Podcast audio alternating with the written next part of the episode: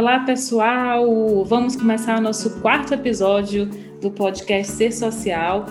Hoje nosso tema vai ser o combate ao tráfico de drogas e os seus impactos na sociedade. Nosso convidado é o juiz de direito Marcelo Semer. Oi, Marcelo. Oi, Rafael, nosso companheiro de bancada. Boa noite, bom dia, enfim, boa tarde, Clá. Um prazer estar de novo aqui contigo, dividindo a bancada do nosso Ser Social. E um prazer maior ainda estar aqui com o Marcelo. Prazer, Marcelo. Obrigado aí por ter aceitado nosso convite. Ah, eu que agradeço o convite aqui.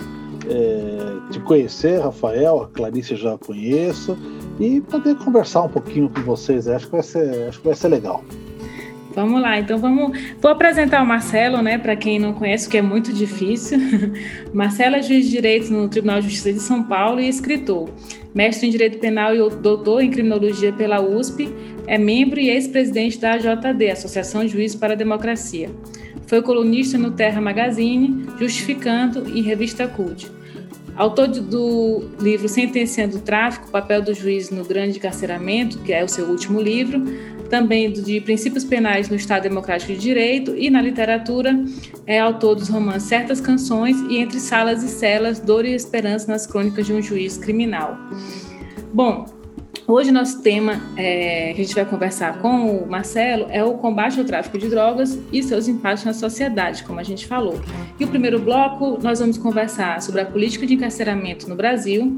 No segundo bloco, a gente conversa sobre enfrentamento ao tráfico de drogas pelo Estado. E no terceiro e último bloco, a resposta da sociedade ao tráfico de drogas. Não é isso, Rafa? Isso. E vamos lá, para a gente não perder tempo, começando aqui pelo a política de encarceramento no Brasil. Marcelo, eu estava é, lendo uma reportagem da, na Agência Brasil, de fevereiro de 2020, e o objeto da, da reportagem, na verdade, era uma afirmação de que o Brasil ele tem mais de 773 mil presos em unidades prisionais e nas carceragens das delegacias. Os números foram divulgados é, pelo Departamento Penitenciário Nacional, pelo DEPEN, órgão ligado ao Ministério da Justiça e Segurança Pública. E dentro desse número de presos, nas unidades carcerais, a gente tem 758 mil, é, a grande maioria, quase 350 mil, no regime fechado, e quase metade do total, 45%.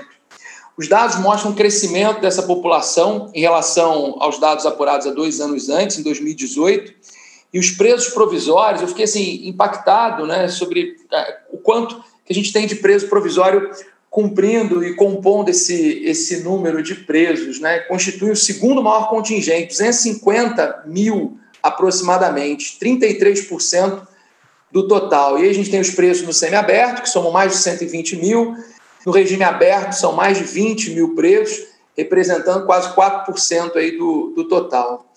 É, a gente ainda tem os que estão em medida de segurança ou em tratamento ambulatorial, um pouco mais de 3 mil pessoas. Né?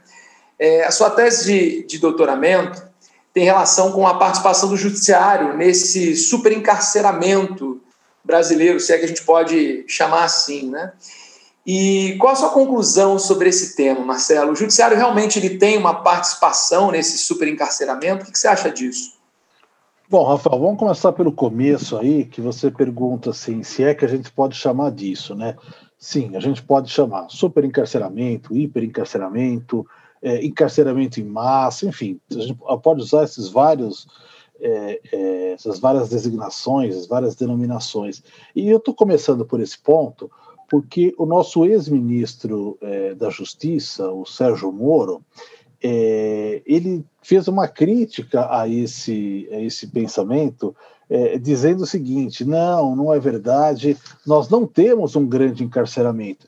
Veja só, a gente tem que medir as taxas relativas e para ele medir taxa relativa significa veja quanto é, por exemplo, nós temos uma, taxa relativa de presos em relação à população menor que o Principado de Mônaco. Bom, ele só mostrou é, ser adepto aí, digamos assim, é. de um terraplanismo daqueles mais. Impressionante, é. é impressionante, assim, é, é, meio que absurdo isso partir é, de, um, de um Ministério da Justiça, né? Porque justamente você citou aí o caso do DEPEN, porque, principalmente nos últimos anos, né, é, o DEPEN tem se colocado como uma enorme, é, é, como é que fala, é, produção de dados, né, no qual a gente pode, em grande medida, confiar. Você vai pensar na, na, na, na prisionalização de 30 anos atrás, a gente não tem dados suficientes. Mas nos últimos 10, 15 anos, a gente tem, graças ao trabalho que foi, foi feito é, nas últimas gestões é, do Departamento Penitenciário. E não dá para comparar, obviamente, as grandezas de Brasil e Mônaco não podem ser comparadas. Aliás, quando eu comecei a estudar e fui olhar grande encarceramento, é, quem, quem, liderava, digamos assim, a maior taxa relativa de encarceramento era Seychelles, que eu confesso que nem sei onde fica isso.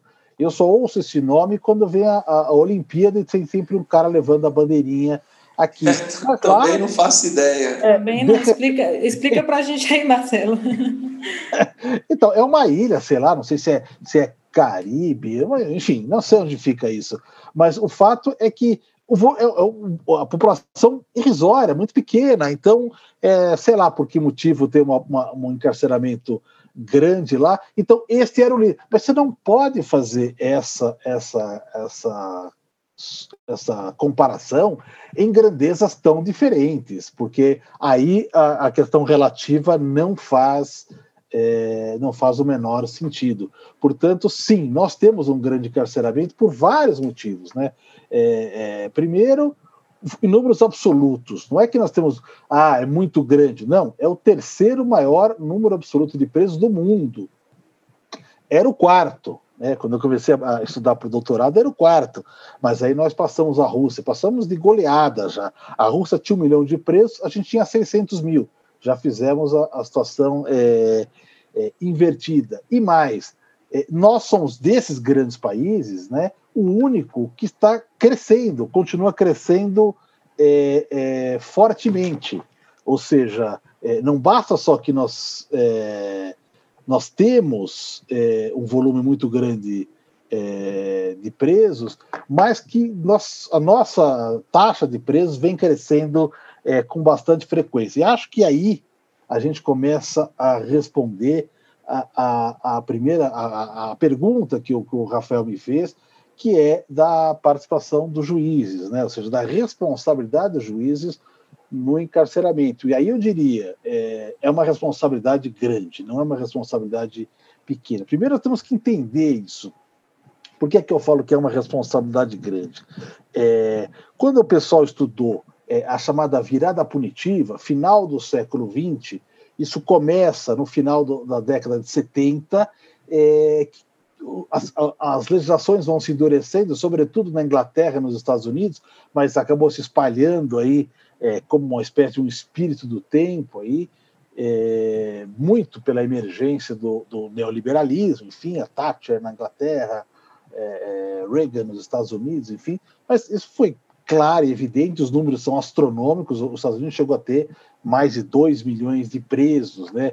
É, mas uma das coisas que aconteceu aí é que reduziu muito a discricionalidade do juiz é, principalmente nos países de common law, como a Inglaterra e Estados Unidos, você passou a ter penas mínimas obrigatórias, passou a ter é, penas mais graves, passou a ter registros de penas é, de, em determinadas situações, como aquele three strikes and you're out, né? ou seja, depois do terceiro crime a pena é, é acima de 20 anos.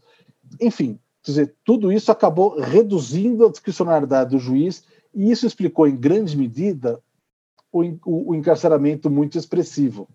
Aqui no Brasil, a gente teve de fato uma questão dessa, que foi a lei dos crimes hediondos, que foi é, é, que a lei proibiu a, é, é, a, progressão. Então, o juiz não tinha mais condição de, de fazer a progressão nos casos de tráfico e a pessoa tinha a obrigação de ficar pelo menos três anos preso. Isso, de fato, foi um grande é, é, contribuinte, digamos assim, da, do hiperencarceramento.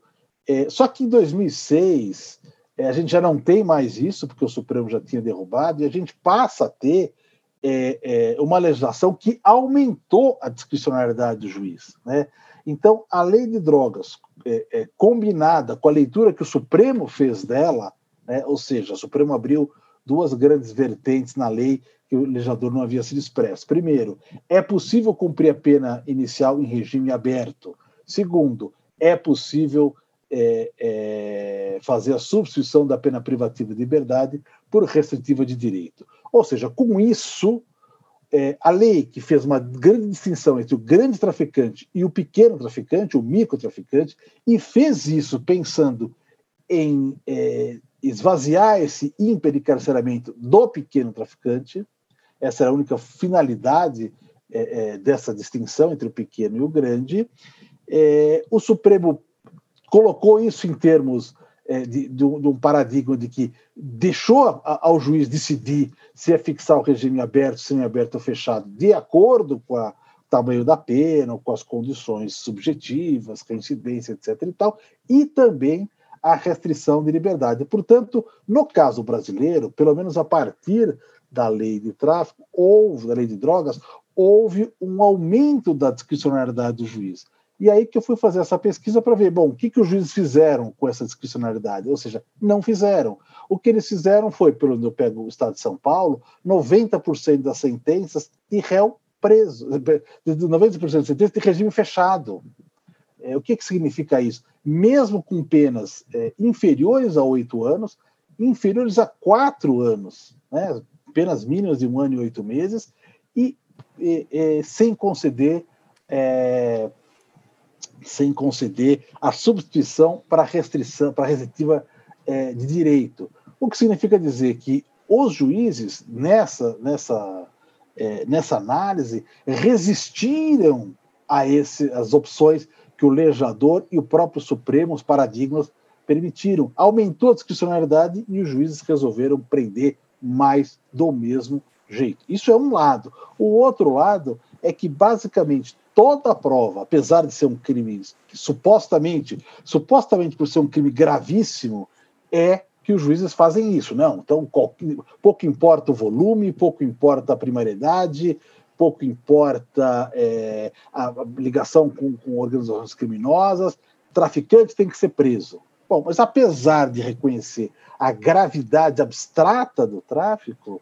é, não se exige é, da polícia qualquer tipo de investigação. Na pesquisa que eu faço, praticamente 90% dos casos são oriundos de é, é, prisão em flagrante sem prévia investigação. É, por exemplo, é, interceptação telefônica ou mandado de busca e apreensão é, residencial, etc. Isso praticamente não existe. Então, a, a grande, grande, a expressividade da repressão ao tráfico é no patrulhamento pela Polícia Militar. É, então, que acontece? Na hora de fazer o julgamento, o julgamento são dois policiais militares. Esses dois policiais militares é, vão dar, basicamente, é, é, praticamente vão formular o que vai estar na sentença, porque tudo que contrariar os policiais vão ser colocados como prova isolada, fora do contexto probatório. Então, um, por, se por um lado é, aderiu-se à ideia da gravidade expressiva é, ao tráfico, algo que tem que tomar uma providência, e, portanto, as penas foram altas. Por outro lado, se fez ouvidos moucos e vistas grossas a, a toda uma gama de, de, corrupção e violência policial que é enormemente conhecida é, no país. Por isso que eu falo que, que os juízes acabaram é, é, conjugando, digamos assim, é, o pânico moral, que é o, o alarde e o exagero em relação a uma conduta, que no caso é o tráfico de drogas, com o estado de negação, que, que é exatamente o oposto, que é a conduta do silenciamento. Que ele, na hora que ele olha o policial, ele vê uma pessoa, um funcionário público ao qual que dá a presunção de legitimidade e portanto. E esses dois comportamentos conjugados, né, que é terceirizar a prova policial e condenar exageradamente pelo tráfico, isso tem uma repercussão imensa dentro do encarceramento, porque quase 30% dos presos do sistema prisional são oriundos é, do tráfico de drogas. E o Rafael colocou, tem, nós temos um terço de presos que são provisórios. E a gente vê, é, como, por exemplo, como se julga no caso do tráfico de drogas. No tráfico de drogas nós temos é, praticamente 100% a prisão em flagrante. Quando não é flagrante, a, a, a preventiva é decretada isoladamente. os raros casos que não são. Nos outros casos, o flagrante é convertido é, em preventiva. E do curso do processo, pela minha, minha pesquisa, você chega mais ou menos a 25% de liberdade provisória, ou seja, apesar de não ser obrigatória a prisão e, e de um num, é, é, contingente de 80% de réus primários, que foi o que eu analisei, né, porque na verdade 80% eram réus primários, é, ainda assim, é, pelo menos 75% dos réus ficaram presos do começo ao final do processo. Então, é, a gente não tem o que, o que é, estranhar ou se surpreender com o crescimento. Uma lei que supostamente veio para reduzir a prisão do microtraficante acabou aumentando, tornando muito maior essa prisão. E a mesma coisa com a relação da, da cautelar. Em 2011 veio uma lei que supostamente foi feita para reduzir o encarceramento cautelar. Esse era o objetivo da lei, abrir alternativas a que o juiz não fosse obrigado a decretar preventiva, etc. E tal. Mas quando a gente vai ver no, nos processos, é, só tem a decretação da, da, preventiva. Você praticamente não tem outra é, alternativa, principalmente nos processos de tráfico de drogas. Então, a resposta, Rafael, só pode ser sim. Sim, os juízes estão sendo responsáveis por esse grande encarceramento. Não, impressionante, Marcelo, porque a gente tem essa sensação dessa visão punitivista do judiciário que desconsidera todos os aspectos sociais é, do Brasil, enfim, as grandes contradições que a gente tem no concreto, mas quando você traz os dados, é impressionante o quanto a visão do juiz acerca do problema, da problematização do superencarceramento, se fosse uma outra, é, é completamente, como você disse, discricionário. O superencarceramento poderia acabar de um dia para o outro, já que a legislação permite essa discricionariedade do magistrado, se mudasse um pouco a ótica de como o problema ele é, na verdade, observado. É, e... Eu não vou dizer que ele, que ele poderia acabar, mas ele poderia reduzir. Reduzir bastante, né? É, falando, é, falando é, Marcelo, do papel do judiciário, eu lembrei do de uma parte do teu livro, aquele, o Princípios Penais do Estado Democrático, que tu falas do papel do juiz na tutela dos princípios. E com essa tua pesquisa, parece que é, na prática, o juiz não se vê como um tutelador dos princípios penais, né, os princípios democráticos. Na verdade, ele, ele, se, ele se vê como um combatente do, da criminalidade, porque, apesar da discricionariedade, ele bota lá a mão pesada como se fosse o agente de segurança pública. É exatamente isso que tu falas, o contrário, né, no livro. O juiz não é, tem que ser isso, não tem que ser agente de segurança pública, né? Ele tem que ser o, o garantidor de direitos fundamentais, né? É, o Estado Democrático de Direito é isso. Mas, é, é, Clarice, o, o, a, a aversão a ser um juiz garantidor é tão grande, mas tão grande, que quando o Congresso aprovou é, o juiz das garantias, as associações de juízes foram imediatamente ao Supremo é, para buscar é, a suspensão, uma ação declaratória de inconstitucionalidade, uhum, liminar, sim. que aliás conseguiram com o ministro com o ministro Fux, com argumentos que, que até hoje não me convenceram, enfim, mas vamos esperar quando aquilo chegar ao plenário. Mas a impressão que eu tive é que o legislador poderia ter sido um pouco, é, digamos assim, menos entusiasta, né? Se ele tivesse colocado juiz de inquérito, talvez tivesse passado um pouco, mas colocar Aceito, juiz de né? garantia, é. o juiz, o juiz se olhou no espelho, é, o juiz se olhou no espelho e falou, oh, garantia? Eu não. Eu não. não. É, é, uma, é, uma, questão psicológica aí, né, que tem que ser estudada. Ah, eu, eu defendo isso, eu acho, porque veja, juiz de inquérito a gente tem em São Paulo há muito tempo. Sim, é verdade. São Paulo é pioneiro nisso. E nunca olhou para eles como juízes garantistas. Muito ao contrário, entendiam bastante, etc. E tal. Mas faziam, a gente faz essa distinção. Eu nunca fui é, na capital, né? no interior, assim, na capital, trabalhei mais de 20 anos na capital, nunca fui é, juiz do inquérito, nunca olhei o inquérito. Eu uhum. pegava o processo é, já com a denúncia. É, então, assim, não é nada absurdo isso de, de, é, de acontecer, uma coisa tranquila. Mas eu acho que ao chamar o juiz de, de, de é, juiz das garantias e colocar na lei, né, colocando na lei, ponto por ponto, por que, que ele é, é, é, é, de garantia e garantia de quem que ele tem que ser, ou seja, a garantia do indivíduo contra o Estado. Essa é a função, porque o Estado não precisa do juiz como garantia. Quem precisa do juiz como garantia é o indivíduo que com ele é, litiga. As pessoas olharam aquilo e falaram: não, isso não, isso não. Mas isso nada mais é do que uma descrição do que está na Constituição, né? Exato, o sistema é, é o Estado tá Democrático de Direito, isso. É, pois é, é, é, essa é, eu diria que é uma, é uma base, é uma base é, central disso que você estipulou os direitos, mas estipulou também o princípio da inafastabilidade, ou seja, nenhuma nenhuma lesão de direito pode ser excluída da prestação judicial. O que, que o, o constituinte diz?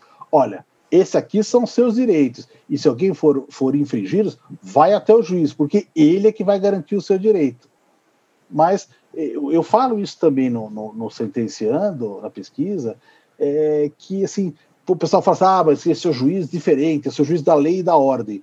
Não, esse é o juiz muito mais da ordem do que da lei. A lei diz outra é coisa. a lei é clara, né? É, a lei é clara a, ordem é que está se colocando como sobreposição. Então, por isso que não é estranho você dizer a terceirização para o policial, porque no fundo, é eu estou falando assim, mesmo que os juízes não estejam plenamente é, conscientes do trabalho que fazem, é, o que está fazendo, o que está acontecendo é isso. Nós estamos nos demitindo da nossa função de juízes para dar o aval à função do, do, da polícia, que não é nossa, né? Nós não temos que combater criminalidade. Se eu vou combater, eu fico pensando, quem é que vai arbitrar esse combate aí? É. alguém, verdade, verdade. Alguém tem que ficar arbitrando. E quem faz isso somos nós, né? Exato. É, Clarice, é, você, né? É, é, Marcelo, continuando essa questão sobre os dados do encarceramento, que é, é, é muito bom a gente é, ver os dados e tirar uma conclusão sobre ele. A gente tem nesses dados um, um recorte de raça muito presente nas prisões brasileiras. O 14º Anuário Brasileiro de Segurança Pública, publicado pelo Fórum Brasileiro de Segurança Pública agora em outubro desse ano, indicou que 66,7% dos presos são negros os dados se referem ao ano passado, ano 2019. Além disso, enquanto a proporção de presos brancos caiu 19% em 15 anos, a proporção de negros nas prisões cresceu 14%. Ao mesmo tempo, 75% das pessoas assassinadas no Brasil são negras, segundo dados do Atlas da Violência 2020, que é uma pesquisa feita pelo IPE e pelo Fórum da Segurança Pública. Né, diante desses dados, eh, Marcelo, você acha que existe uma relação entre necropolítica, encarceramento em massa e, e, o racismo estrutural no Brasil? E o sistema de justiça, ele combate ou reforça esse racismo estrutural? O que, que você acha? Olha, eu acho que, é, se você falou aqui do Atlas da Violência né, e do censo penitenciário, na primeira pergunta o Rafael falou do censo penitenciário, você falou do Atlas da Violência. Quando você vai olhar, sobrepor um é, com o outro, eles são muito parecidos, né? Ou seja, as uhum. pessoas que são. O grupo social que é mais preso é também o grupo social que mais sofre violência, que basicamente são jovens negros. Né? Então, eles, eles, eles acabam recebendo de uma política criminal, é, digamos assim, segregacionista, dois tipos de agressão, ou seja, é, a mão forte do Estado para prendê-los legalmente e a mão forte do Estado para matá-los ilegalmente. Né? É, então, isso aqui é uma, é uma opressão. Não dá para a gente dizer, olha, não tem cor, isso aqui, isso aqui acontece. Não, não tem como a gente explicar é, isso. A, a, necropolítica, no caso, eu acho que ela tem essas duas estratégias é, é principais: a, a, o encarceramento em massa e a alta é, letalidade. É, e por que que vai? É, como é que você faz essa, essa, esse sistema rodar, sobretudo em relação ao, ao, aos pretos e pardos, enfim? Para explicar isso muito bem, é, tem aquele livro da Michelle Alexander. Lógico que ela fala da realidade norte-americana, mas tem muita coisa parecida com a nossa, que é a nova segregação. E também a 13 terceira emenda, que saiu na Netflix, etc. e tal, que é um documentário onde várias pessoas falam, inclusive ela. Vai mostrar como várias pequenas é, é, condutas acabam convergindo para essa situação. Por exemplo, uma delas é o que eu falei aqui, ou seja, 90% das prisões são feitas em patrulhamento. Portanto, quem é que vai, quem é que vão sofrer as prisões? Quem são as pessoas mais vigiadas? Quem são as pessoas mais vigiadas, né? É, qualquer uma das pesquisas que mexem com abordagem policial sabe disso. Aborda a pessoa mais na periferia do que no centro, aborda a pessoa mais jovem do que o idoso, aborda a pessoa mais homem do que a mulher, aborda o mais preto e o pardo do que o branco. Então você vai fazendo uma triagem assim. Então eu gosto sempre de falar é, que me chamou muita atenção aquele filme com o como é que é o nome dele? Leonardo DiCaprio, o, o Lobo de Wall Street. Sim. Porque lá, lá mostra, é um romance, é uma biografia romanceada, né, do Jordan ah, Belva. O que eles mostram lá é um, aquilo que me, me aquilo me, efetivamente me, me impactou é o volume de consumo de droga entre o pessoal do mercado financeiro. É muito grande, né? Tem uma cena em que ele está lá com o Matthew, eu não sei dizer o nome dele, está lá, e fala assim, num restaurante chique, e fala assim, mas você vai usar aqui isso antes de trabalhar? O outro responde, não, eu, eu, eu vou usar justamente porque eu vou trabalhar assim, tal. uma espécie de um modus operandi. É. Só que a polícia vai na Cracolândia, não vai no Wall Street. Exatamente.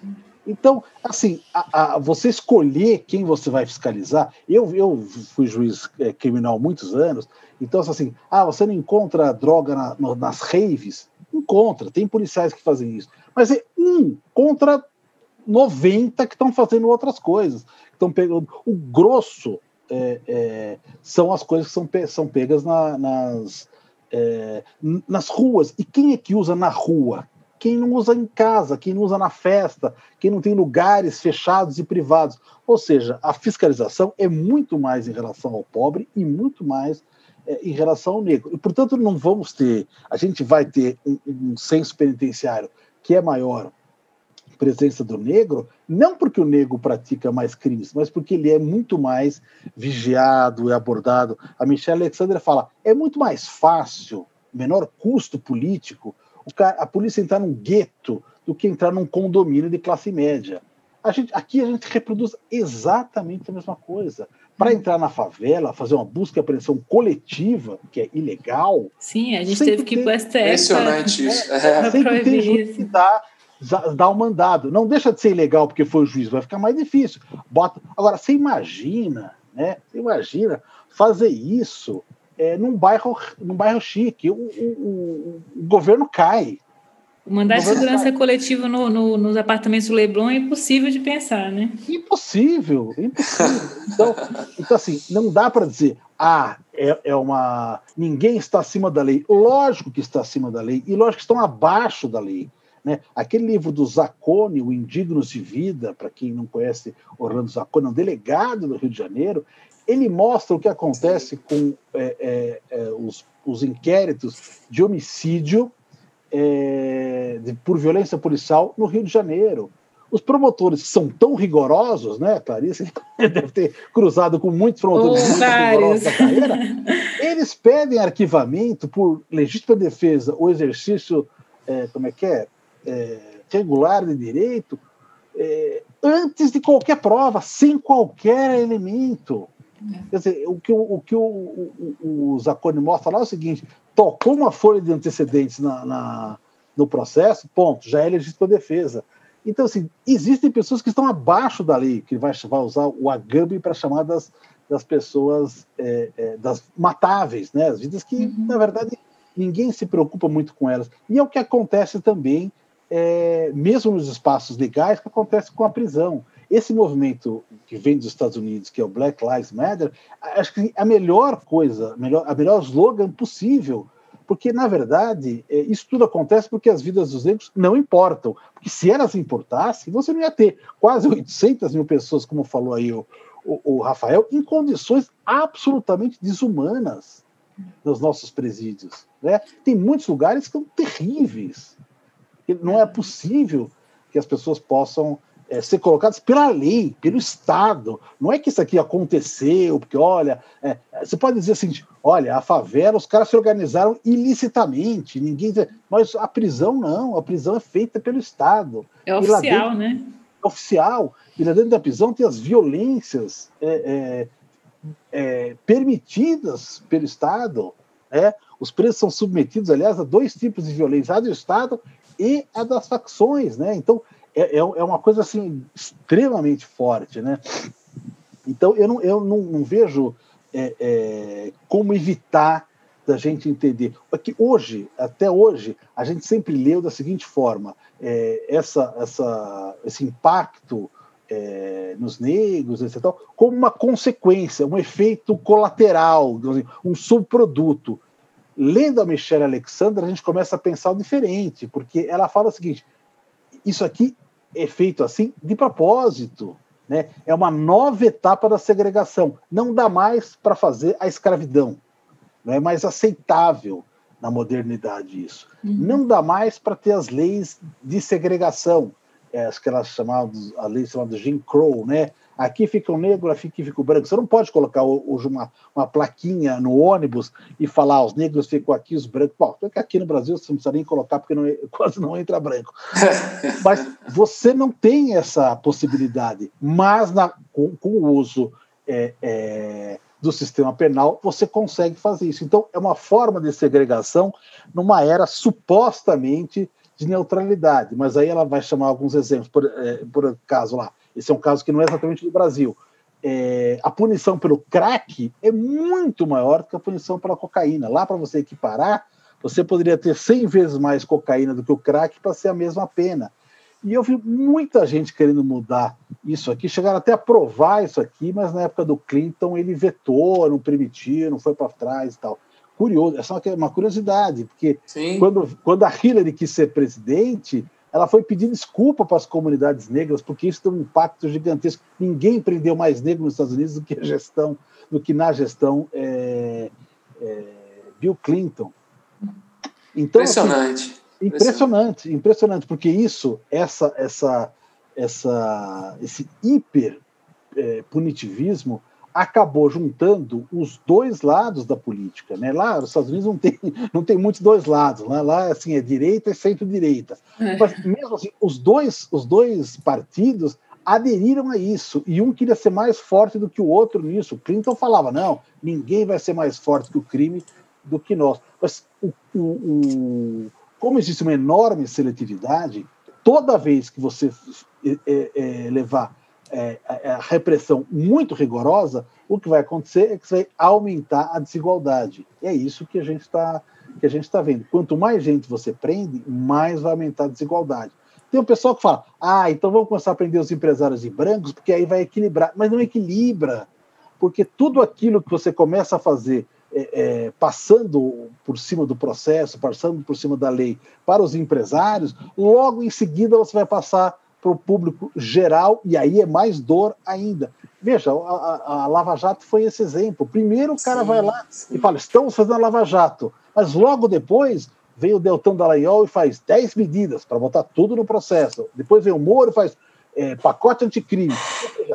Tudo, se, tudo vai se universalizar. E na hora que se universaliza, o de baixo vai sofrer é. muito mais. Então, eu acho que está na hora da gente começar a pensar no sentido contrário. Quer dizer, talvez essa questão racial não seja apenas uma consequência, o resultado seja consequência. Talvez a questão racial, como a Michelle coloca, seja a causa, né, e não a consequência. Portanto, a resposta para Clarice é: eu acho que o judiciário não combate o racismo é, estrutural, está claro isso, ele não combate porque ele não reconhece o racismo estrutural. Isso é, é um caso. O, o, o Adilson Moreira escreve bastante sobre isso ele fez uma pesquisa sobre é, processos de racismo, injúria racial, etc. e tal.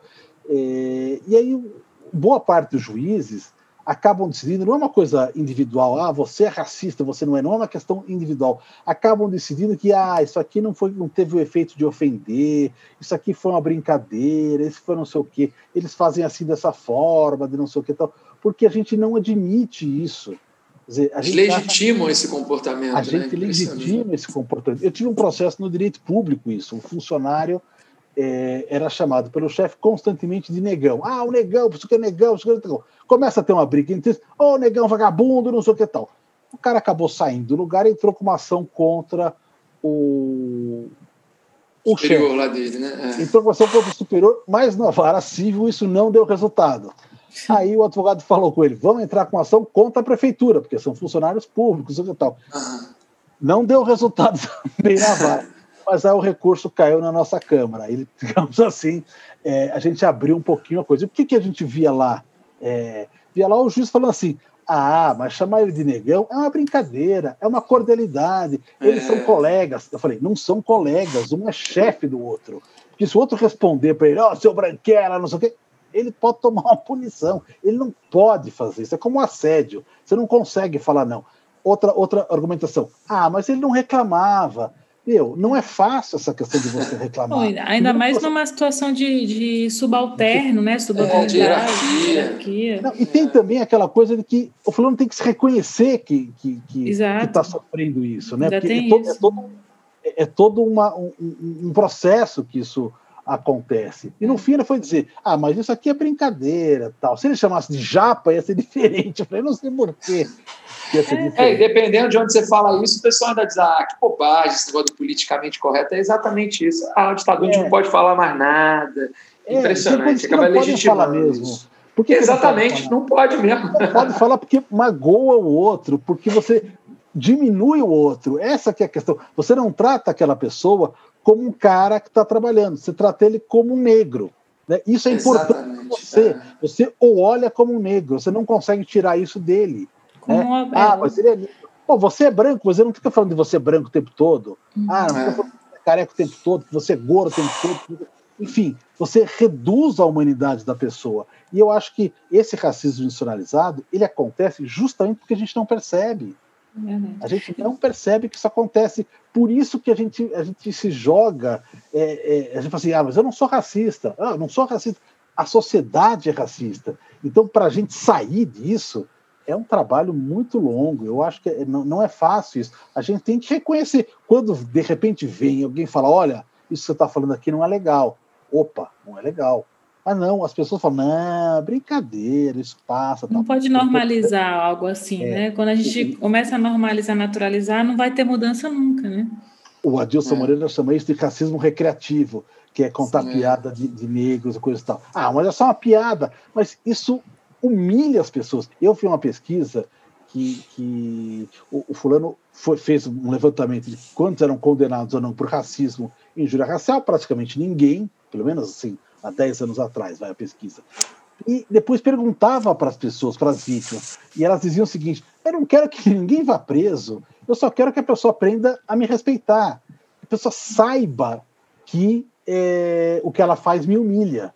É isso que a gente precisa aprender, e por isso que eu acho que é, a, gente, a gente continua, é, o judiciário mais reforça do que é, combate, né? Do que combate. E por que, e... que faz isso? Porque a gente não tem negros também, muito poucos negros. A gente tem que se acostumar com isso. Portanto, eu Sim. sou muito a favor desses projetos, dessas é, cotas raciais em vários lugares, para que daqui a uma geração, duas gerações, talvez a gente não esteja mais aqui, ninguém mais vai pensar nisso. Sim. Entendeu? Porque hoje o negro é um destaque, pô, aquele lá é negro. Mas daqui a pouco isso não vai acontecer. Portanto, acho que a gente está num processo. O processo é sempre doloroso. É. Falando, Maravilha. você falando é, no, na participação judiciária nisso aí também, Marcelo, de que mais reforça do que combate, eu lembrei do Rubens Casara, né, seu colega, que fala Sim. sobre o controle dos indesejáveis, que na verdade os juízes viraram isso, órgãos de uhum. controle dos indesejáveis, né? É, só reforçando é, todo o racismo estrutural, essa questão da necropolítica que o Flóvis Camaronês, desculpa, é, é, é, atualizou a gente aí com essa expressão e hoje está muito está sendo pesquisada. Então, assim, e lembrando também que a Defensoria Pública do Rio, é, nessa semana, anunciou que o próximo concurso dela, você falando aí da gente se acostumar com os negros né, que não participam das instituições, a Defensoria do Rio instituiu cota para negros no concurso, na próxima, no próximo concurso. Exatamente. Dele. Teve um, um post do, do defensor geral, né, do Pacheco, falando exatamente 30% das vagas reservadas para os negros e indígenas no próximo concurso, é. 27 concurso. É, e tem outras defensorias, a da Bahia é, tem cota do Rio Grande do Sul. Então, assim, eu acho que a gente tem que começar realmente, como você está falando, se acostumar que, e, e, para poder, os próprios juízes, né, os próprios defensores, enfim, é, combaterem. Senão, se a gente não, não combater internamente, realmente não vai ter mudança e aí só vai reforçar todo esse sistema racista, né? Os próprios julgadores. É, né? Sobre a cota, Clarice, o, o CNJ já fixou isso para todos os concursos da magistratura. Então, nos concursos da magistratura tem que ter isso. Sim. Acontece que parece que eles estão identificando que há uma grande dificuldade é, das pessoas ter acesso, porque mesmo com a cota ele tem que atingir um, um padrão mínimo, enfim, e é preciso o custo de, de, de é, encarar um concurso público desse nível é um curso excessivo, porque é difícil você fazer isso trabalhando, você compete com pessoas que estão é, estudando muito tempo, Sim. etc. Então, eu sei que existe uma, uma e a gente sabe também que nos, as melhores escolas excluem os negros, né? A gente sabe que os negros, infelizmente, não estão nas melhores escolas do Brasil. Também tem isso. Então, uma educa a educação também é racista, né? Desde a base. É, falando nisso, a UERJ, aqui no Rio de Janeiro, na Universidade do Estado, foi uma das primeiras no Brasil a instituir o sistema de cotas. E hoje você mudou a cara da faculdade, assim, né? Uma faculdade muito mais diversa do que era né, no início da política de cotas. Começou, já tem quase 20 anos que ela foi instituída, então você tem um espaço enorme para uma educação de qualidade e tentando reestruturar até as próprias carreiras públicas. No direito, isso foi muito significativo. Vamos andar, Clarice? Bom, Eu acho lá, que muita, muita coisa, coisa para falar ainda. Né? Vamos para o segundo bloco, Rafa?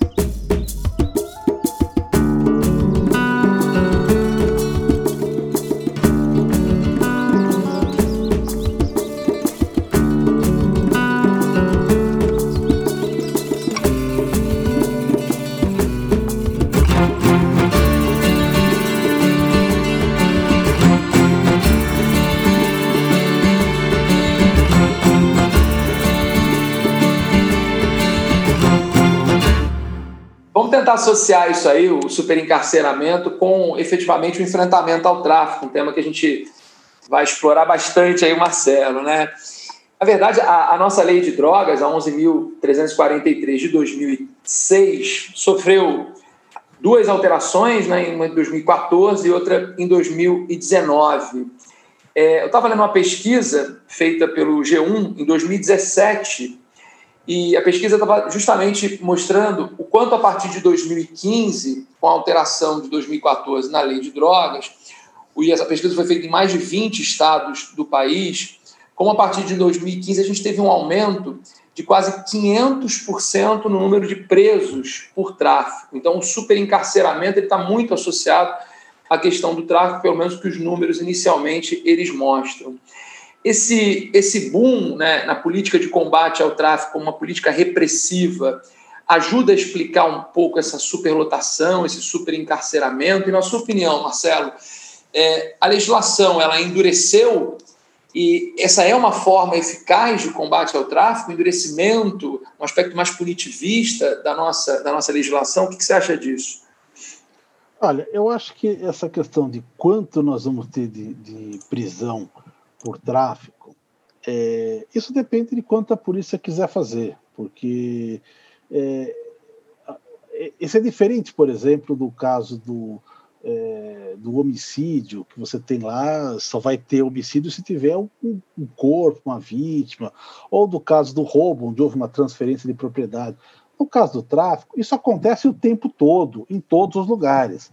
Então você vai ter uma maior prisionalização onde houver um maior é, impacto de ação policial. Essa coisa assim, ah, eu estou debelando o tráfico é uma mentira, né? É uma mentira. E engraçado que a gente vê isso dentro das sentenças, quando o juiz, por exemplo, vai fundamentar por que deixar é, é, a pessoa presa em prisão cautelar quando dá sentença. Ele coloca lá, não, porque é importante para que o, o, o, o tráfico de entorpecentes não volte àquela região. Mas ela já voltou, ela não parou. O fulano foi foi preso, outra pessoa vai ocupar aquela esquina que ele estava. Quer dizer, isso, isso não tem nenhum reflexo é, nisso. Então vai depender muito, esse volume de prisão vai depender muito das é, é, estratégias que os governos resolvem fazer.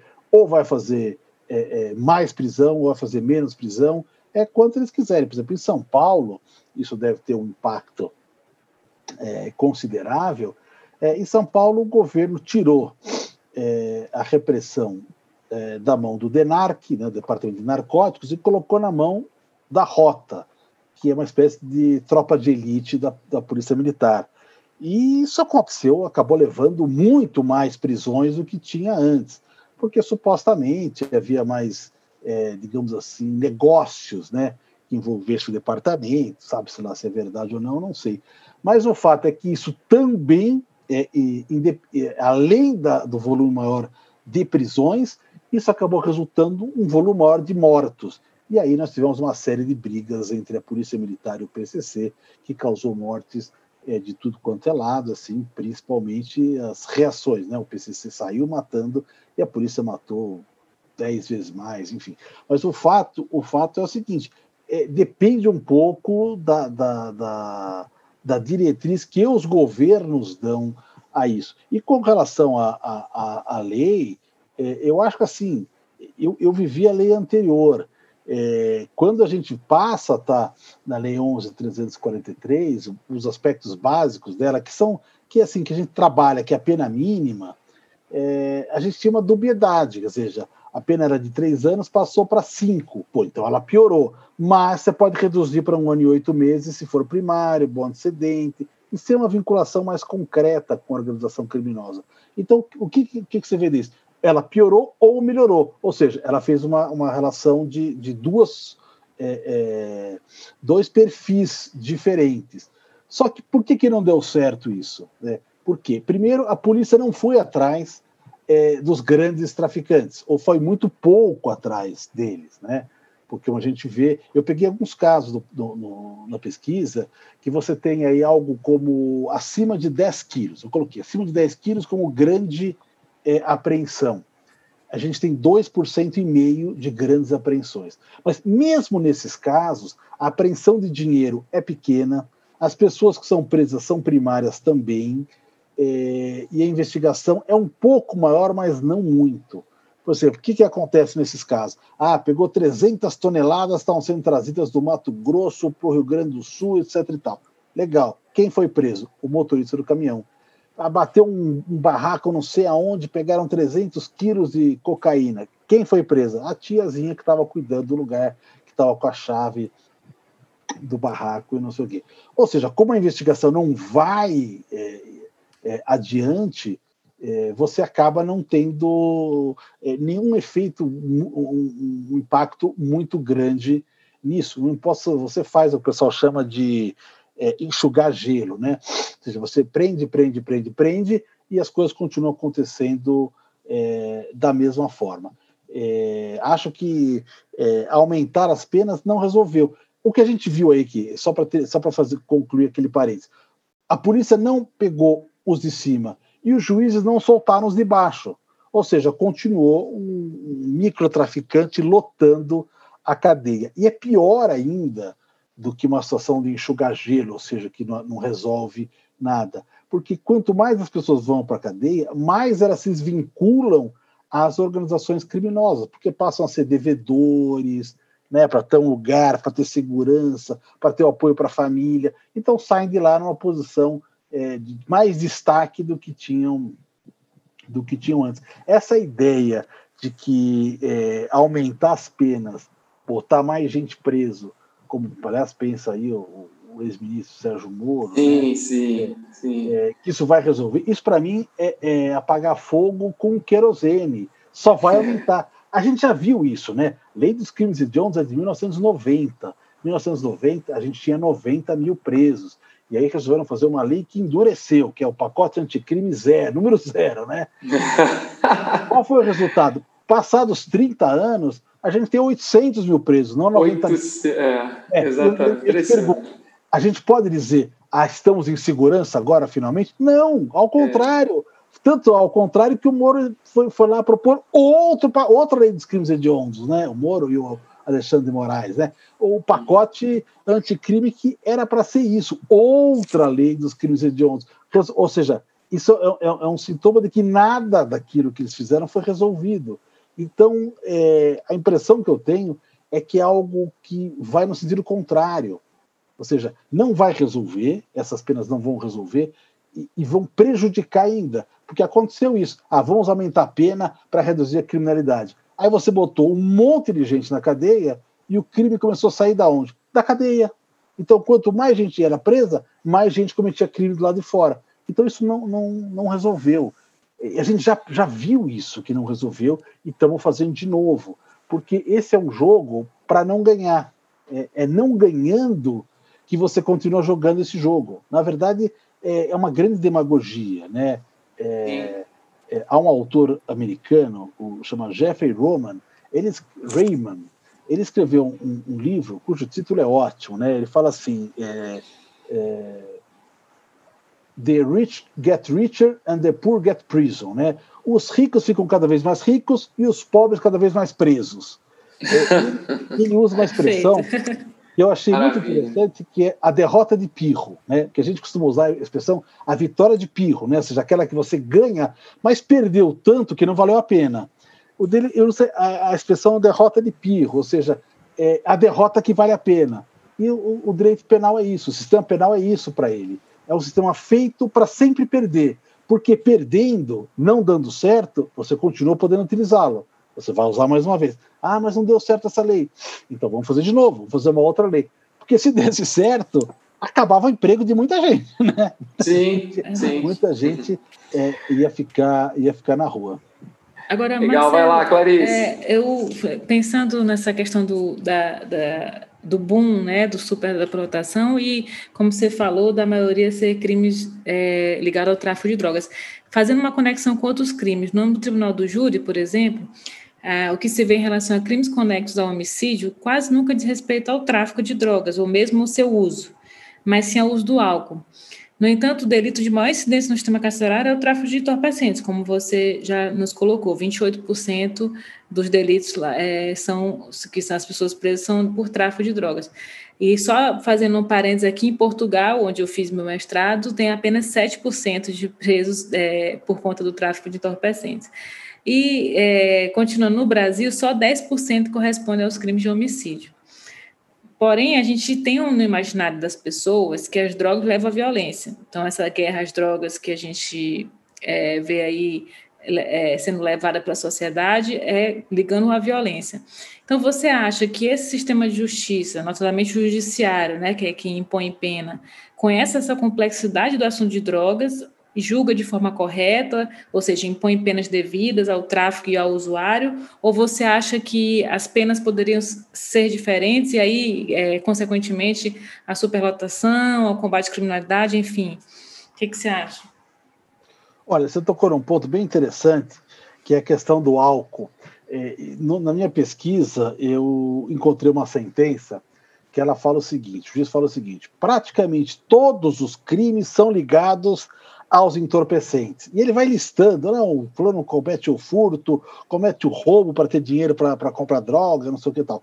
É, agride a mulher por causa entorpecente, pratica é, é, crimes de trânsito por causa entorpecente. Eu fico me perguntando, cadê o álcool nessa parada, né?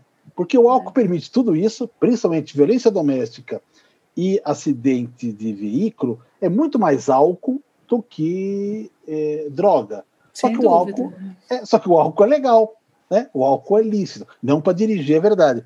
Mas o álcool, você não tem uma campanha que proíba é, é, o álcool nessas situações. Então, é.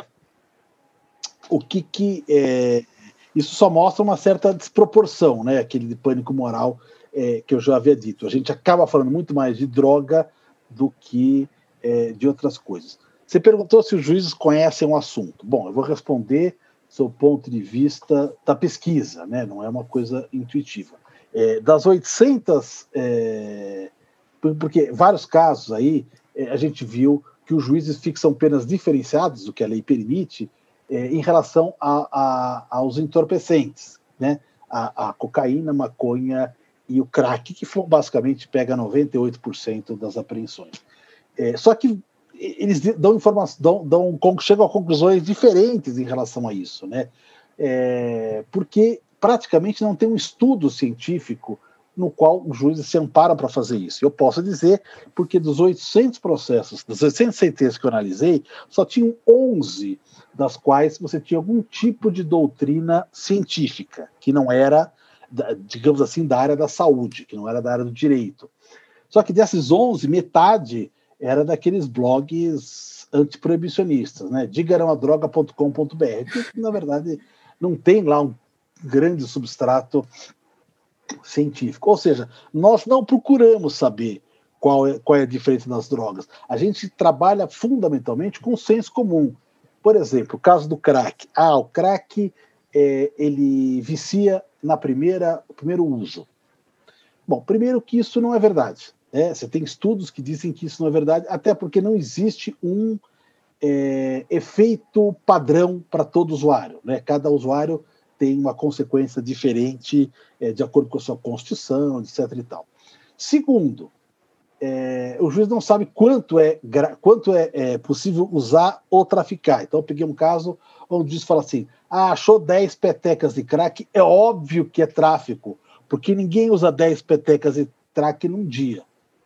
Eu não saberia dizer isso, mas depois eu fui me informar e vi que numa pesquisa, é, acho que é Fiocruz, de que o, o, viciado em crack usa até 13 pedras por dia. Ou seja, nós não sabemos direito isso. E o que é pior, é, em muitos casos não foi permitido fazer exame de dependência porque o juiz dizia, não, eu conversei com o réu, pude ver que ele está com a rigidez mental perfeita. Ou seja, na hora de aumentar a pena, pô, usuário de crack vicia na hora. Mas na hora de dizer, ó, sou viciado, ah, não, você não é viciado, estou vendo você, você fala, você não tem a cara de um viciado, etc. e tal. Ou seja, a gente julga muito é, pelo senso comum e muito pouco é, com a ciência, muito pouco. Isso é, é em todos os lugares, né? Na imprensa isso é muito forte e no judiciário é, isso também. Em relação é, a, a, esse volume carcerário e o que, que a gente pode fazer em relação à droga, eu não consigo ver outra alternativa é, que, que, que vá ter algum sentido dentro do nosso sistema que não seja a legalização. Não me parece. Lógico, a gente puder ter penas menores, ótimo. O juiz para aplicar as penas menores que já existem, perfeito. É o que eu fazia e é o que eu faria.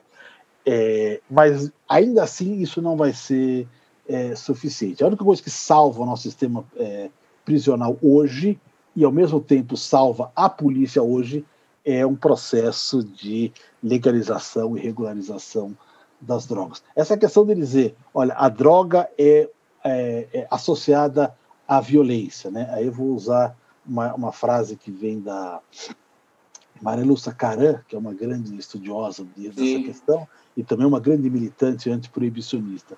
O que ela fala é o seguinte: a violência não vem da droga, a violência vem da proibição. Porque com a proibição, você precisa de uma forma diferente para lidar com isso. Ou seja, não, você não pode colocar um negócio aberto e, e, e abrir uma, uma, uma, salinha comercial, uma pequena farmácia e vender isso. Não, você tem que fazer arriscando-se a ser preso e, portanto, o custo passa a ser mais alto. E para você não ser preso, você começa a se, é, é, se organizar com outras pessoas. E essas pessoas que estão mandando, elas passam a se armar, enfim. Você vai criando todo um exército de lado a lado. É, e Cometendo outros crimes, né? Verdade. Esse exército vai fazendo outras coisas, né? Uhum. Uma série de outras coisas, e de repente passam a ser, é, o tráfico de drogas passa a ser um objetivo lucrativo, é um objetivo lucrativo. Hoje está na mão dessas pessoas. Mas se nós fizermos uma legalização, isso pode estar tá na mão de umas empresas. Né? Sim, né? sim. E, e é, exatamente tributos, impostos é. É, é. sobre isso e ter regulamentações sobre isso. Acho que essa ideia de que se eu não punir criminalmente fica tudo liberado é um grande equívoco. Por exemplo, fumar maconha é proibido, né? portar maconha é proibido. Mas ninguém nunca conseguiu impedir que isso acontecesse com leis é. criminais. Agora, quando veio uma lei administrativa para dizer fumar tabaco em lugar fechado é proibido, acabou. Eu não tenho mais, não vejo mais. É, é, Ninguém usando para fechar, realmente. Né? Eu fiz toda a minha faculdade, eu não fumava, mas meus professores fumavam, todos fumavam. Sim, eu também, minha faculdade também. Eu fiz é, a faculdade de professores fumando, impressionante. Restaurante, avião, todo mundo fumava. Avião só da época, onde tinha assim, lugar fumante e não fumante, que não adiantava nada. É porque o não fumante era atingido, não tinha jeito, né? Do mesmo jeito. Então, é, às vezes você tinha que escolher, ó, só tem lugar não fumante, só tem lugar fumante. Falar, ah, tudo bem, vamos lá, em restaurante, está querendo pressa tal. Ou seja, isso tudo acabou sem nenhuma lei criminal. Hoje você não tem isso. Pessoas, essa é uma lei que colou. É uma lei administrativa, colou. só tem multa, e nem multa as pessoas são, fixam, porque todo mundo respeita. Ou seja, não é o fato de ter uma lei criminal. A lei criminal ninguém respeita. Esta lei todo mundo respeita, porque as pessoas entenderam essa situação. Então eu acho que você dizer é isso que a gente precisa fazer com, com a droga. Eu penso, eu não sei exatamente como, mas acho que a gente tem que sair da lei criminal e entrar na lei administrativa. Maravilha. Mas é, desculpa, é porque, é, é porque a gente está até entrando, Marcelo, eu queria te questionar agora, aproveitando é, o gancho do que você falou. O terceiro bloco que o Marcelo é o terceiro. já está explicando para a gente tudo que a gente quer saber no terceiro bloco.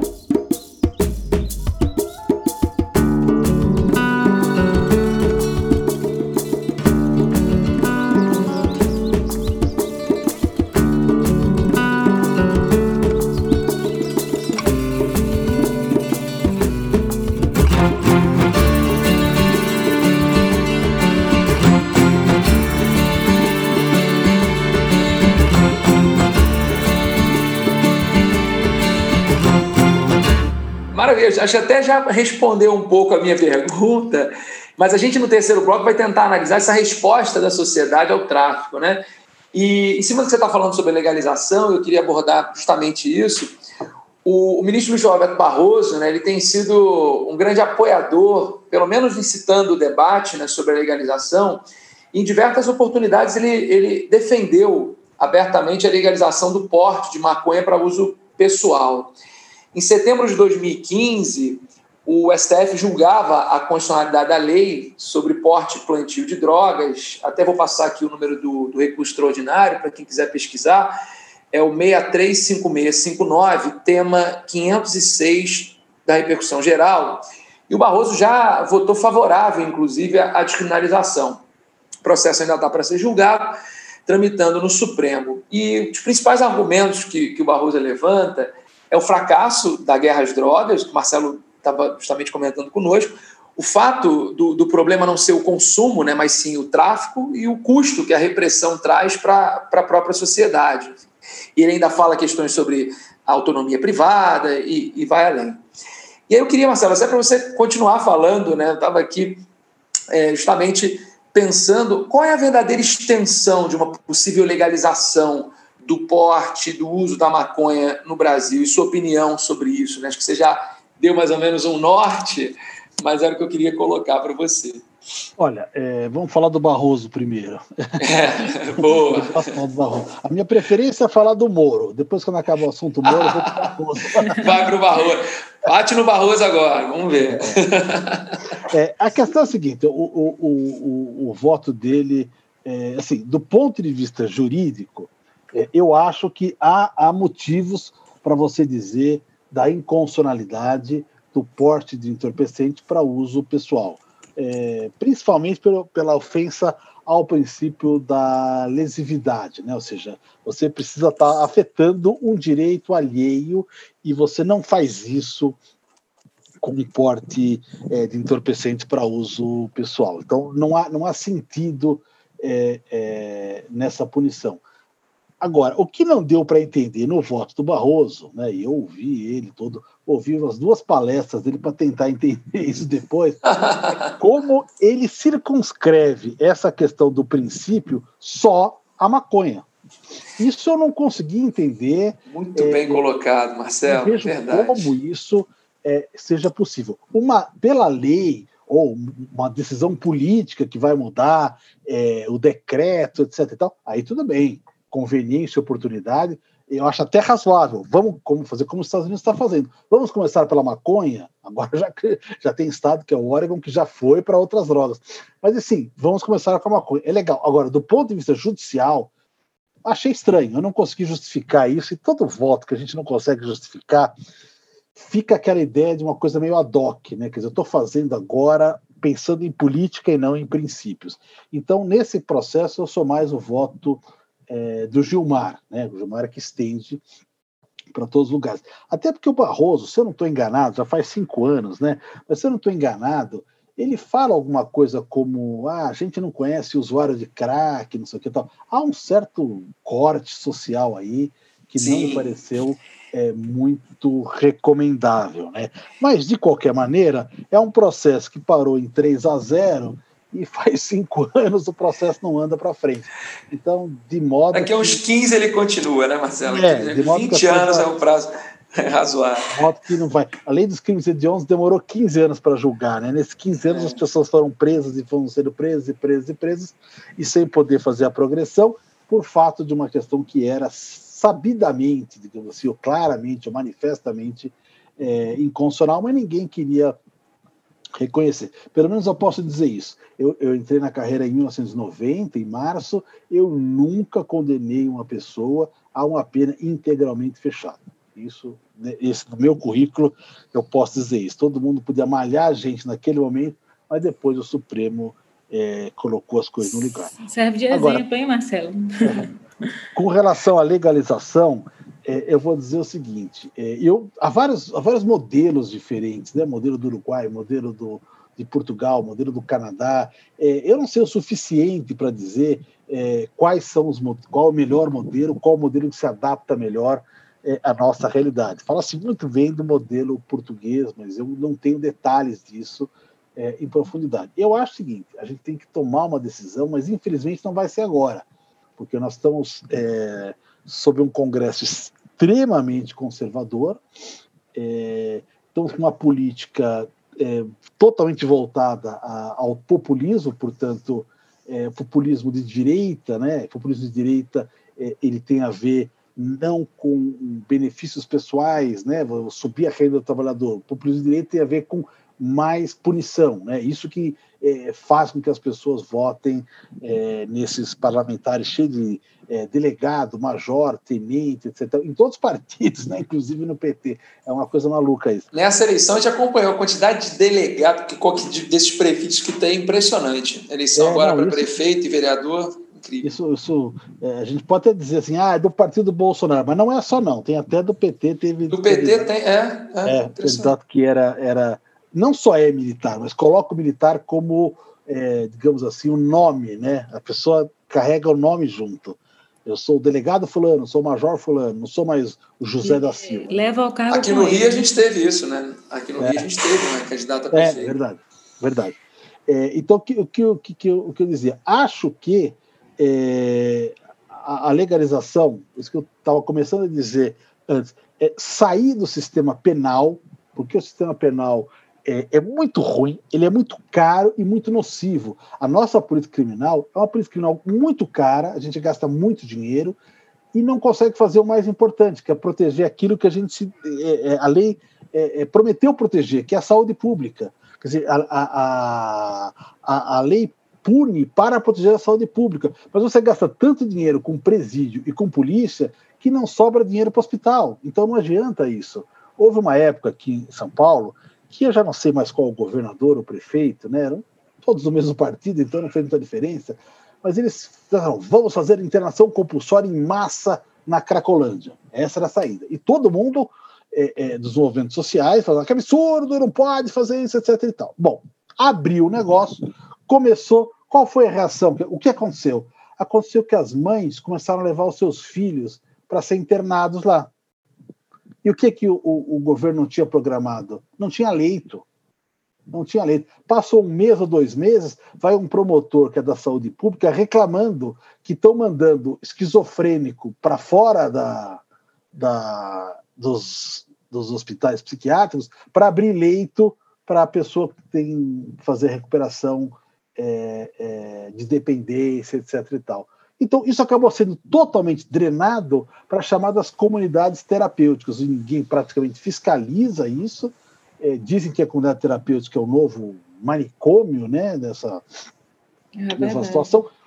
É privado, muita gente ganha dinheiro, tem, parece ter uma ligação forte com setores é, religiosos, o que faz ter uma penetração importante dentro do parlamento, que o parlamento hoje é, é, ele é uma parte considerável dele é, é ligado a, a, grupos religiosos, enfim.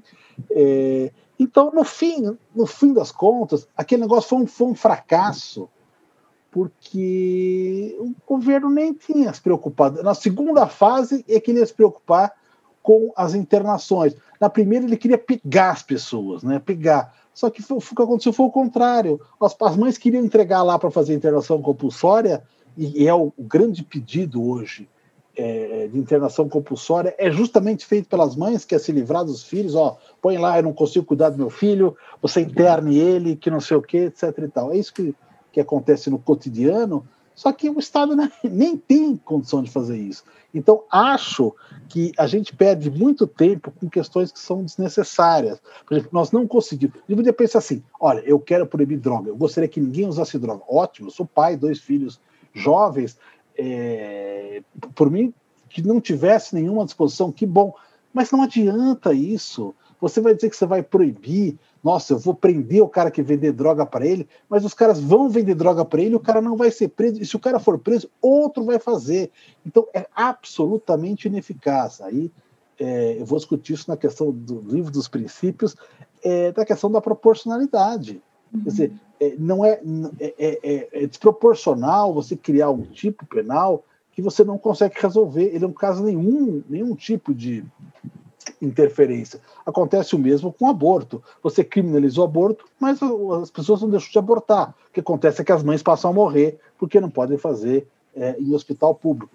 Mas isso não requer muito uma questão ideológica, isso requer um pouco de pragmatismo. Bom, está dando certo isso. Os Estados Unidos, a guerra às drogas, foi sobretudo uma coisa americana, né? O presidente, o Richard Nixon, etc. E tal. Então, quando a gente fala de guerra às drogas, a gente fala sobretudo dos Estados Unidos e da influência da sua política para fora. Hoje, tem quase todos os estados, ou mais da metade dos estados, a maconha é legalizada. E tem alguns estados, como eu vi nessa, na, na eleição agora do, do Biden, é, fizeram plebiscitos e estão liberando outras drogas é, além da maconha.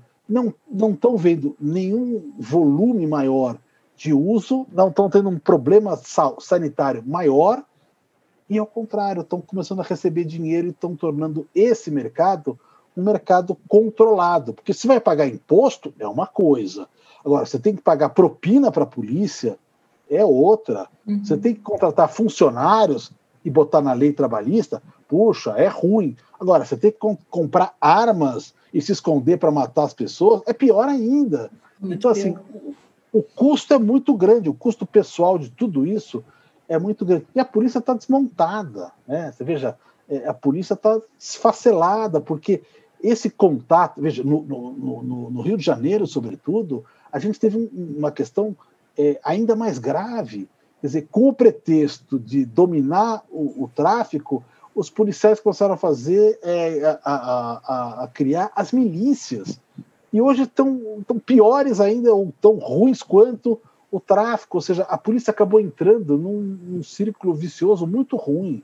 Então, eu acho que assim, não há nenhuma, nenhuma, nenhum ponto positivo é, de você é, é, continuar criminalizando isso. Nenhum ponto positivo. Né? Nada, você não consegue nada de positivo nisso, salvo uma questão moral.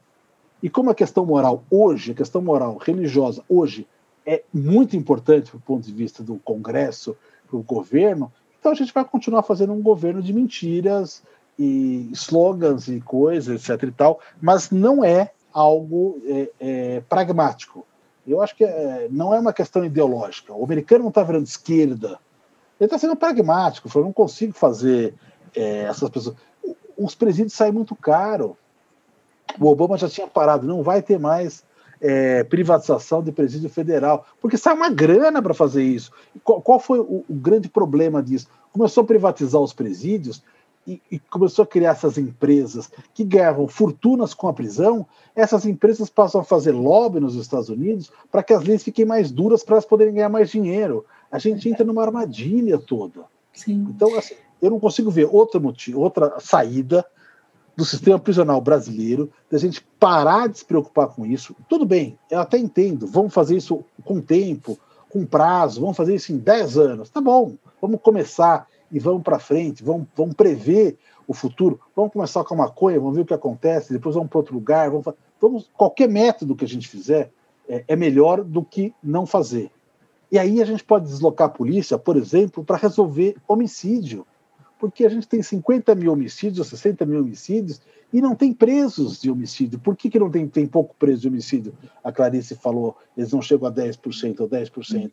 Porque é. eles não são solucionados, porque você não tem investigação. É então você precisa fazer investigação no Brasil. Ah, a, a Lava Jato mostrou que tem investigação. Só na Polícia Federal. Parece é. que não tem corrupção em nenhum outro lugar. Não tem corrupção nos estados, não tem corrupção nos municípios, nada. Só lá. Verdade. É? As mesmas empresas fazendo as mesmas coisas em outros lugares, não tem corrupção.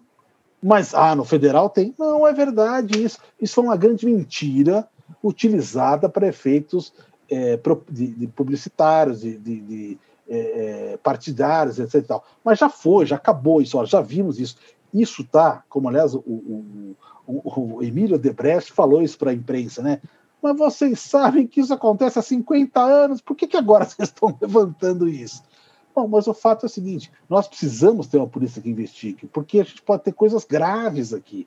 E nós precisamos ter. Isso, isso é uma segurança para todo mundo. Uma polícia que consiga investigar, porque é um crime muito grave que você não resolve, por exemplo, o caso da Marielle.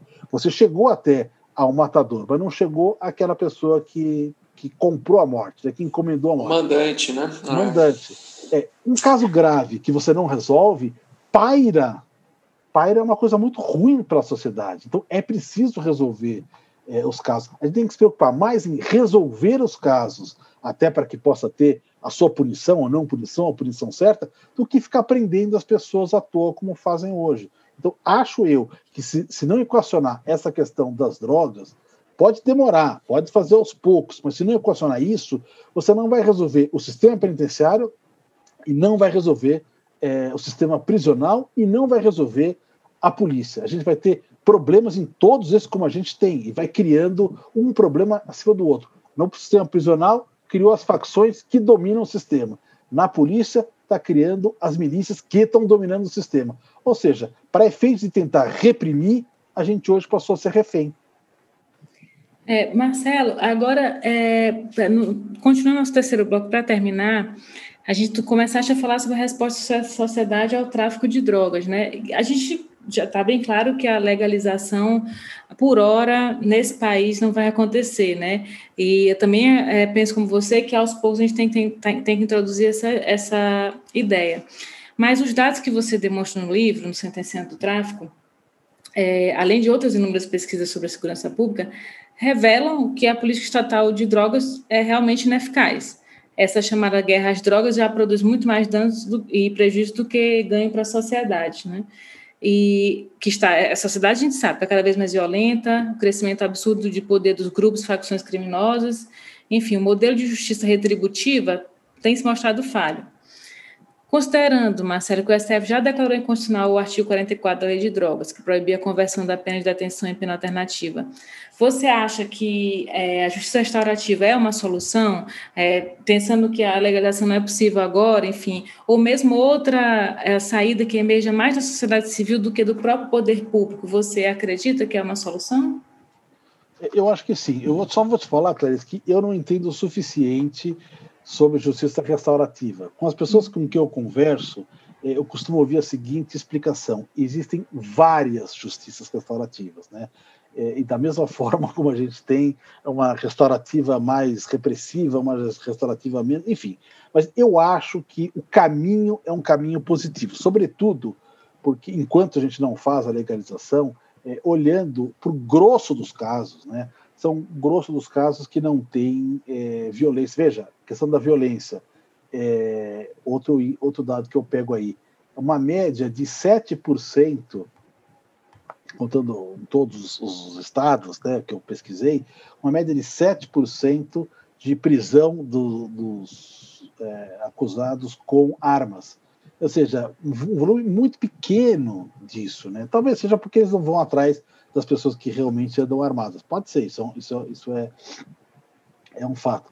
Mas o grosso do que, do que eu peguei é quantidades modestas de droga, réu primário, é, desarmado, É, acho que eu não vejo nenhum motivo uma pessoa dessa é, receber uma pena de prisão.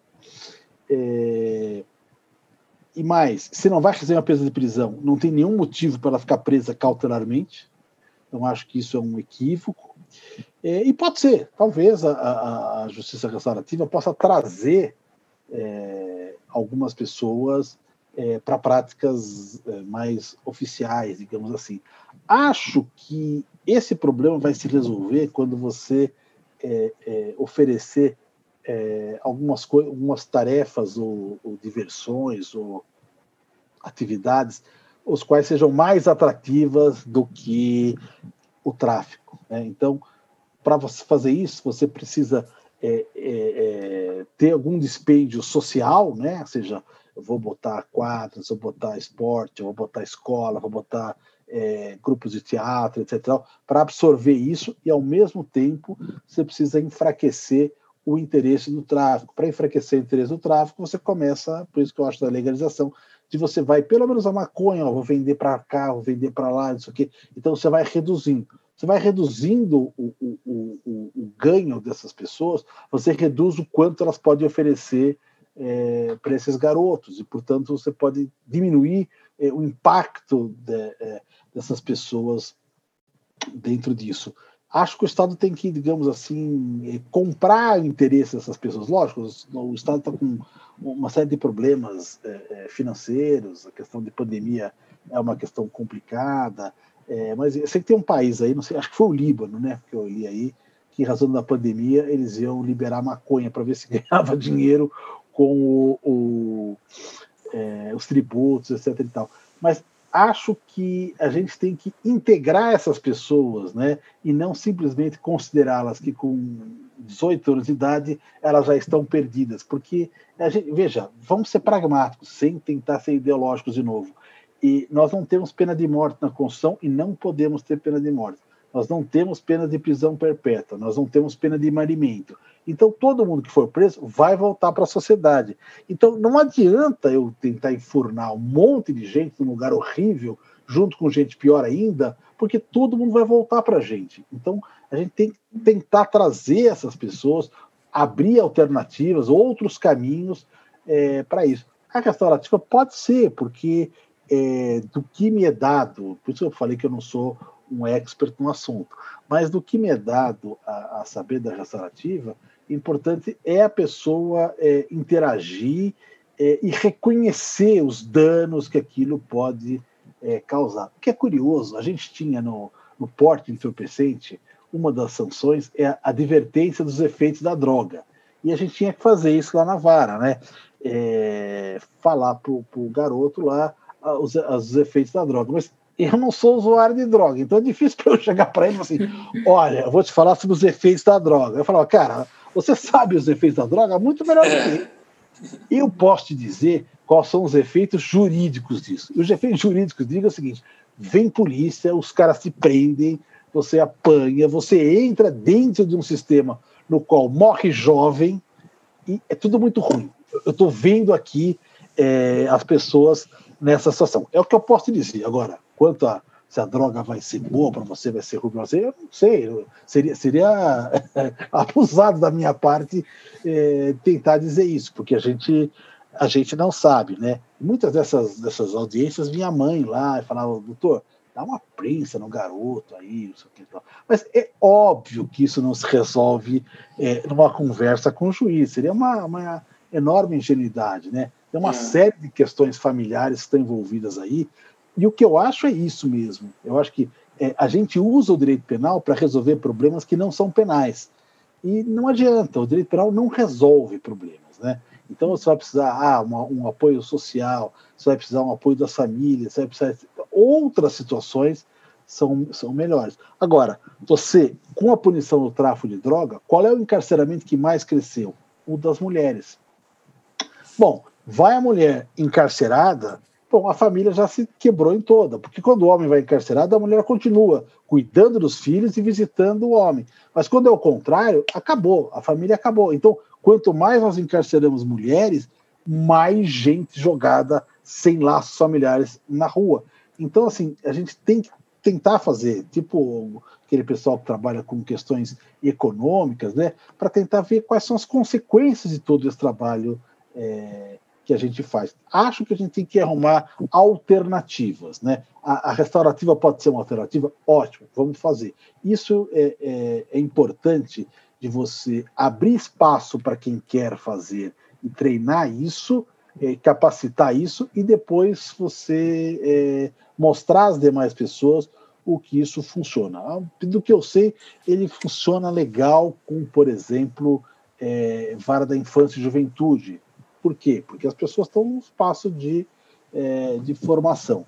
Mas acho que vai ter que também uma contribuição é, do Estado em relação a isso. Né? Ou seja, a gente precisa é, aumentar é, as alternativas que se oferecem a esses garotos, que já tem uma alternativa de moradia péssima, né? alternativa de trabalho quase nenhuma, então sobra muito pouco. Se a gente não criar alternativas nesse sentido, a gente vai perdendo eles para esse mercado, que na verdade eles são réus, mas também são vítimas, né? Do ponto de vista da infância e juventude, o garoto que faz isso.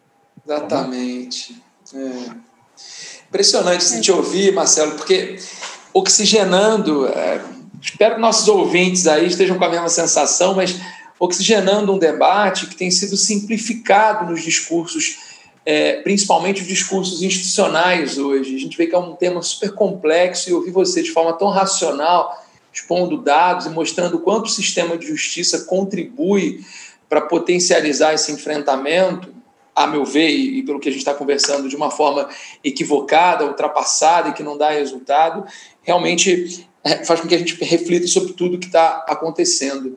Muito obrigado, viu, Marcelo, por toda essa, essa exposição uma que você fez. Uma aula, né? Na verdade, Marcelo. É, uma grande uma aula, aula, pô. Uma grande aula, exatamente. Falei demais, como sempre, porque eu falo bastante mesmo. Você botou muito na frente.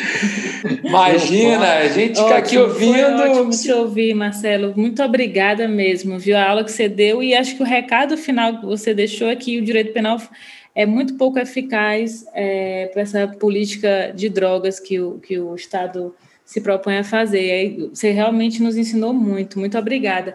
E aí, Marcelo, eu queria te pedir, terminando o terceiro bloco, uma dica de livro, série, assim, obviamente, é, o teu livro, o último livro que é onde, onde você se embasou, né, a pesquisa toda de, de tráfico foi nesse livro que você é, transcreveu Sentenciando o Tráfico, mas se você tiver outra sugestão além desse livro seu, que é maravilhoso, a gente já te pede. Ah, Clarice, vou falar duas coisas. Primeiro, bom, lógico, Sentenciando o Tráfico tem todo o meu carinho, principalmente aí porque, vou falar porque eu fiquei contente com isso, ele foi indicado entre os 10 finalistas do Jabuti, né? E Olha, maravilha. Na, na categoria Ciências Sociais, porque não tem categoria Direito. Direito, para eles, é, um ramo das ciências sociais. Está certo, ciências sociais aplicadas, enfim. É, e só tem dois livros de direito que foram é, elencados. Eu não tenho mais chance de ganhar, porque já agora de mil para cinco, mas ter ficado entre os dez, para mim, foi uma, um sonho, uma realização. Parabéns, parabéns, Marcelo. Agora, eu lancei um outro livro, que é o Princípios Penais no Estado Democrático de Direito. A Clarice conheceu a primeira versão, que é uma versão mais Sim. condensada, né? O uhum. livro que eu fiz para a coleção. Mas esse é um livro que está maior, está mais é, é, encorpado, é, basicamente o dobro do, do, do, da informação que tem, estudei um pouco mais e tal, e é, é, agregando aí tem também um prefácio do Juarez Tavares que está fabuloso. Agora, indicar para os seus leitores, lógico, eu adoro que, que seus leitores me, me leiam, etc e tal, mas eu queria indicar esse aqui, que é o livro que eu estou lendo agora. É, não acabei de ler, mas estou gostando muito dele e acho que vale muito a pena. E esse não precisa estar no direito para ler. É a República das Milícias, do Bruno Paes Manso. E o que ele vai mostrar aqui é como essas pessoas que falam tanto em segurança para a gente, né, são as pessoas que praticam as coisas mais terríveis e que deixam a gente no estado de maior insegurança. E ele vai mostrar como isso, uma ligação que vem, é, esse é o subtítulo do livro, né, dos esquadrões da morte a era Bolsonaro, né? Como essas milícias nascem nos esquadrões da morte e como elas têm ligação direta, íntima com é, a família e o, o staff, digamos assim, é, do Bolsonaro, aliás, ele nunca mentiu é, a respeito disso. É. Acho muito interessante aí é, A República das Milícias, é pela é, editora Todavia, é um livro legal de, legal de ler. Ele é jornalista, né? ele não é do direito, né? Uhum. e ele foi ao Rio de Janeiro é, para conversar com esse pessoal das milícias. Eu não sei como esse cara, pessoal consegue fazer isso. para mim é um mistério você sentar lá e ouvir aquelas coisas. E, mas é muito interessante. Tem pessoas que ele fala assim, não permite que fosse gravado nem anotado, né? Então tem que gravar na cabeça, etc. e tal. Mas a imprensa tem essas coisas e, e é importante que a imprensa possa nos mostrar algo e a gente conhecer algo que não é um formal, não está no livro jurídico, eu não vou aprender nada disso no livro. Sim, mas eu é preciso verdade. saber disso. Eu acho legal aí para os uhum. seus leitores. Obrigada pela dica. É, eu vou deixar como dica, você até é, pincelou algo sobre o assunto, a privatização das prisões, né? E tem um livro é, que fala do, da privatização das prisões nos Estados Unidos, que eu acho que é importante a gente é, saber mais um pouco do que acontece lá, porque aqui sempre se rememora essa, essa vontade, né? Já é, no Congresso já tem vários projetos de lei sobre isso, e de vez em quando até alguns políticos vêm com essa ideia de, de privatizar. E tem um livro que é Quem Lucra com as Prisões, o Negócio Grande Carceramento, que é da Tara Hervel. É, ela fala do que acontece com as prisões privadas, aquilo que você falou sobre quem é que ganha, lucra, né, os lobbies, enfim, e outras coisas que ela fala que acontece também, é, a, o aumento de rebeliões, enfim, o, a, o próprio trabalho prisional que é é bem mais lucrativo para quem explora por conta da, da, da, não existência de leis trabalhistas. Então, é, é muito bom essa leitura para que as pessoas se debrucem mais sobre essa ideia de privatização das prisões, que não combate a criminalidade, que não, não salva o sistema penitenciário, enfim, não é um exemplo. E como você mesmo falou, o próprio Obama, na época que foi presidente, já tinha é, acabado com a privatização das, dos presos federais. Né? Então, essa é a minha dica para os ouvintes. Legal. Legal. E eu vou deixar aqui uma, uma dica de um, um, filme que me marcou muito na, na faculdade, o filme de 2004, o título Justiça, da Maria Augusta Ramos, né? acho que o pessoal do direito é, já conhece bastante, para o ouvinte que não é do direito, vale muito a pena. A Maria Augusta ela consegue mostrar usando como protagonistas é, um promotor, uma defensora pública, uma magistrada, como o sistema de justiça ela contribui, ele contribui para esse superencarceramento. E uma das protagonistas, uma defensora pública hoje já aposentada, Maria Inês Baldez, uma queridíssima amiga aqui do, do Rio de Janeiro, que mostra o esforço da Defensoria Pública nesse enfrentamento com o judiciário completamente punitivista e o Ministério Público também. Então vale muito a pena um filmaço. Muito bom, muito bom mesmo. Muito bom. Marcelo, para terminar, eu só tenho que te agradecer por essa disponibilidade de conversar com a gente, dessa aula magna e, e não tenho nem palavras para te agradecer realmente esse tempo que você dispensou ao nosso podcast Ser Social. Espero que seja o primeiro de muitos. Muito obrigada. Legal, eu gostei também de falar, Rafael, prazer te conhecer, Clarice, prazer de rever. Prazer meu. Foi muito gostoso. Eu espero que os seus, seus ouvintes também gostem aí. Sim, sim, tenho certeza. Rafa, então vamos lá, né? Que os ouvintes têm que se preparar aí para outros podcasts nossos. Vamos, vamos, vamos para outros, né? Muito obrigado, Marcelo. Tchau, boa noite, boa noite a todos os ouvintes. Espero que tenham gostado. Um beijo, obrigada. Clarice. Valeu, valeu, Rafa. Muito obrigada, Marcelo. Tchau, tchau.